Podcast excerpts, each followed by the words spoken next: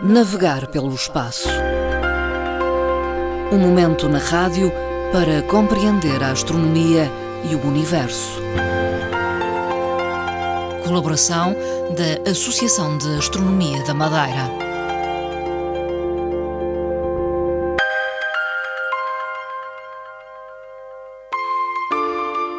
Damos eh, início a mais um espaço de informação sobre astronomia, hoje com a participação de Fernando Góis, é presidente da Associação de Astronomia da Madeira. Boa tarde, Fernando Góis. Muito boa tarde, Dona Marta e caros ouvintes. Hoje, eh, para início de conversa, uma referência a uma missão, a missão Osiris Rex. Que missão é esta? É, é muito recente, uhum. é uma coisa que data agora precisamente do dia 20 de outubro, e esta missão, com esta sonda, teve como objetivo eh, tocar num eh, asteroide eh, que está a cerca de 334 milhões de quilómetros de nós, no momento atual, e que é um objeto potencialmente perigoso para a Terra. Ele é pequeno, não é grande, tem cerca de 500 metros de diâmetro e tem uma rotação muito curta.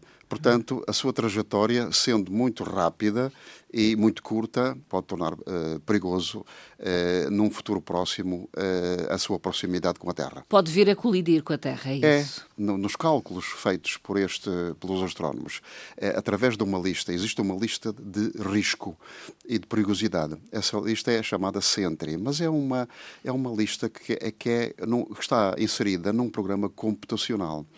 E esse programa tem como finalidade fazer uma avaliação, uma análise, cálculos, etc., e avaliação da sua trajetória e saber quando é que ele poderá eventualmente estar nessa situação de perigosidade.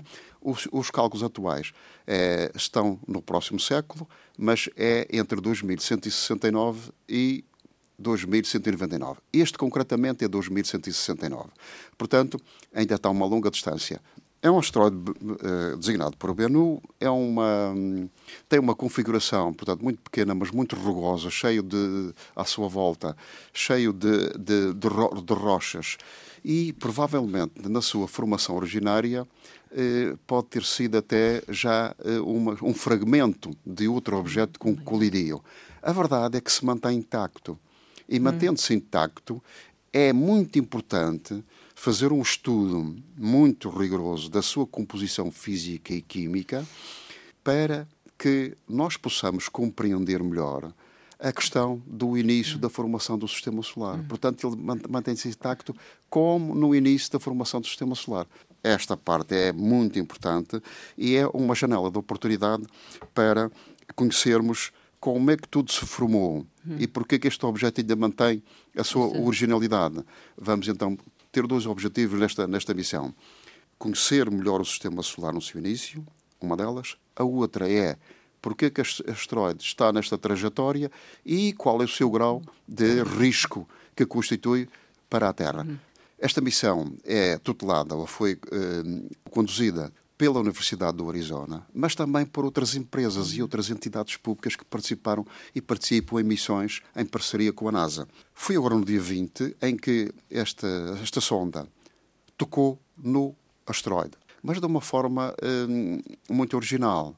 Desceu lentamente, tocou o braço mecânico que recolheu automaticamente uma determinada quantidade de material e e, automaticamente também logo de seguida, com poucos segundos de diferença. Fez a recolha, tocou e foi. Isto numa recolha chamada por Touch and Go. Agora, isto foi iniciado em 2016, e, fez uma série de missões, acompanhou outras missões que lhe foram destinadas e em 2023 temos cá novamente, então, já o, o resultado deste material que será eh, analisado novamente uhum. e, e, então uh, perceber-se o que, é que ali está concretamente.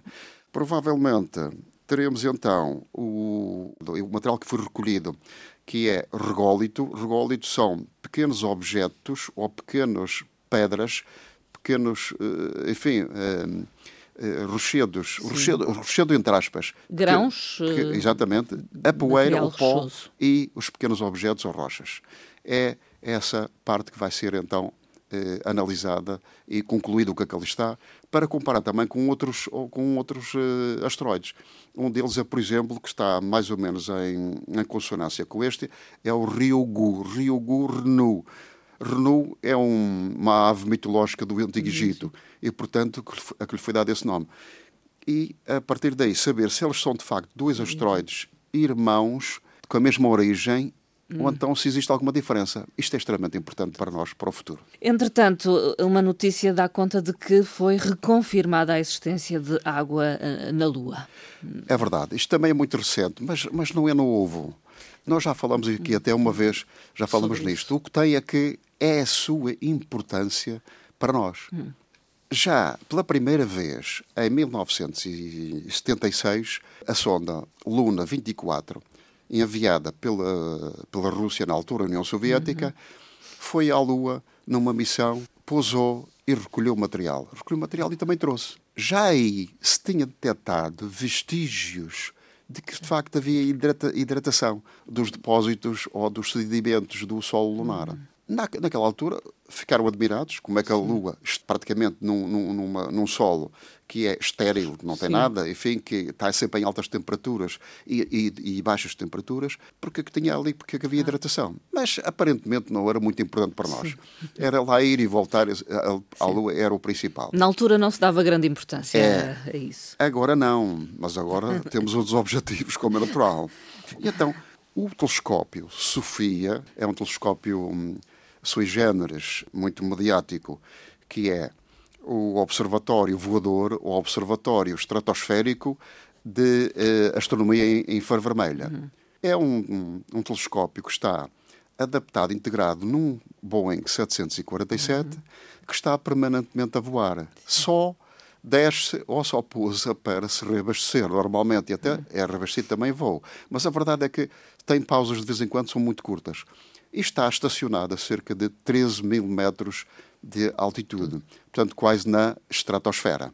E tem como missão observar objetos e observar, fazer uma série de missões em que não há interferência de poeiras e de gases e, de, eh, e havendo estabilidade também de, da, da, da atmosfera relativamente à observação.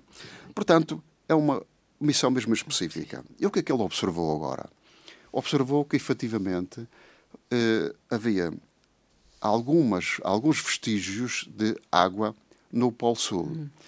Mas também antes do Sofia eh, observar isto, já em 2009, através de um impacto de uma sonda chamada o Centauro, que foi impactada ou foi atirada para o Polo Sul, nas zonas do Polo Sul da Lua. Da Lua. Em 2012, a sonda lunar que está permanentemente à volta da Lua, Lunar Observatório, que também já tinha detectado, também na, na, na parte sul da, da, Lua, isto não quer dizer que, não, que, seja só a parte sul, mas a verdade é que os polos são uma referência muito importante Sim. para estes casos, porque onde é, é, são as zonas da Lua onde os raios solares incidem menos ou tal e qual como a Terra. São zonas Sim. mais com temperaturas menos mais... elevadas. Eh, e então, havendo zonas mais sombrias, aparecem então a situação de haver hidratação, provavelmente hidratação ou água gelada, ou mesmo a própria água. Portanto, foram-se acumulando evidências de que existe exatamente, água exatamente. na Lua. Mas o que é que aconteceu agora em 2009 com, com o impacto? Detectaram pela primeira vez com esse impacto que nos detritos que foram atirados para o espaço da Lua, que havia, fizeram um cálculo que havia à volta de 100 litros de água. Ora bem, era significativo. Sim, Fio, a primeira é. vez despertou interesse para os astrónomos e para os cientistas. Depois, com, com a sonda lunar, novamente fazem, fa, fazem outras detecções e começam a verificar que não é só também nos polos e, e nas, no fundo das crateras onde, onde as sombras são quase permanentes, mas também nas outras zonas onde existe muita radiação uhum. solar. E então aquilo tornou-se inexplicável. Depois disso, há um objetivo no momento atual, que nós sabemos a importância: regressar o homem à Lua. A água é, é energia, é vida. Transportar água para o espaço é uma coisa problemática. E então, qual a melhor forma? Tentar encontrar água, água nos objetos por onde forem passando ou forem uh, observando. o caso da Lua, o caso de Marte, se tem água ou não tem água. Portanto, facilita, mas imunta a missão.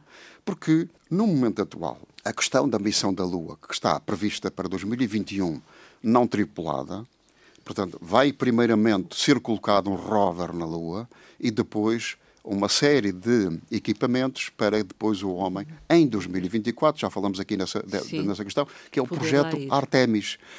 Em 2024 vamos ter o quê? Vamos ter um homem e uma mulher na Lua Lua. e aí vão ter que procurar locais idóneos para, para se Fixar. fazerem a sua sede, a sua base. Ora, nada mais importante do que saber onde é que está a água. água. Mas há uma coisa intrigante no meio disto tudo. Como é que a Lua, sendo da forma como é, com esta composição que é, que é só pó, praticamente, e rocha, como é que tem água? Pode ser de duas formas. Uma, a Lua está sempre a ser bombardeada permanentemente at através de meteoritos, com uhum. meteoritos. Uhum. Ora, sabemos todos, nós, isso já é uma coisa uma segura, que os meteoritos transportam sempre uh, vestígios de ah. água. E ao, ao criarem um impacto no solo, essa água espalha-se e transforma-se. Como? Em eh, cristais, ou chamamos, chamamos contas eh, de vidro, que ou são gelados, tornam-se depois gelados com a transformação e com a mudança, com a sublimação depois do, do, do, impacto, e, portanto, contêm água, aonde? Escondidos, dispersos no meio do solo. Hum. E, portanto, as temperaturas podem, efetivamente, não causarem grande reação. Mas também há outra forma. Sabemos que os ventos solares também contêm vestígios de água. Mas vestígios de água Através, primeiro, do hidrogênio. Transporta o hidrogênio, o vento solar, ao contactar com o material lunar, provoca sempre uma reação com as altas temperaturas. Há também vestígios e objetos, amostras de pequenos materiais que têm, às vezes, vestígios de oxigênio. Hidrogênio com oxigênio, oxigênio. temos o H2O.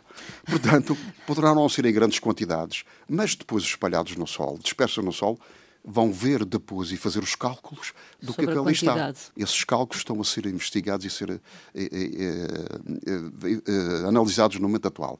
Para quê? O homem, quando lá chegar em 2024, vai então fazer uma, uma, uma pesquisa mais exaustiva. Fernando Góes, eh, na última vez que conversámos, deixámos eh, no ar uma pergunta dirigida aos nossos ouvintes. Essa pergunta foi qual a maior galáxia do grupo designado por universo local. Eh, eu peço-lhe que deixe aqui a resposta. Ora bem, são perguntas interessantes. Só é a pena que ultimamente não tenha a aderência que estávamos a prever. No verão, esta, esta questão foi muito mais importante. Hum. Houve respostas ainda.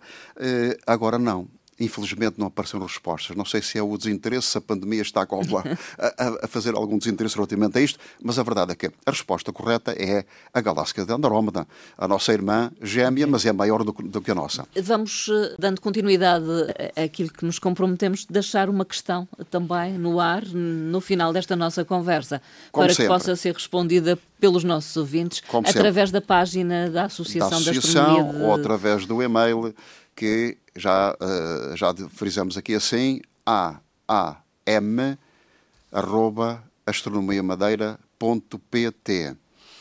A pergunta também é interessante.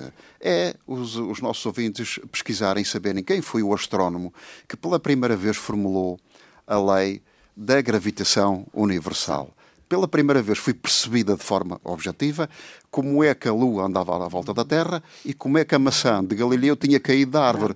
A explicação é a mesma. Portanto, é a lei da gravitação universal. Saber o astrónomo que, de facto, fez essa formulação. A resposta então para AAM. M, arroba astronomiamadeira.pt. Eh, não deixe de acompanhar as atividades eh, da Associação de Astronomia da Madeira na página, uh, na página do Facebook. Que, na página do Facebook, que é a mesma praticamente, tem o www atrás, o Facebook, uh, astronomiamadeira.pt. Caros ouvintes, até à próxima oportunidade. Fernando Góes, muito obrigada. Boa tarde. Muito obrigado. Boa tarde.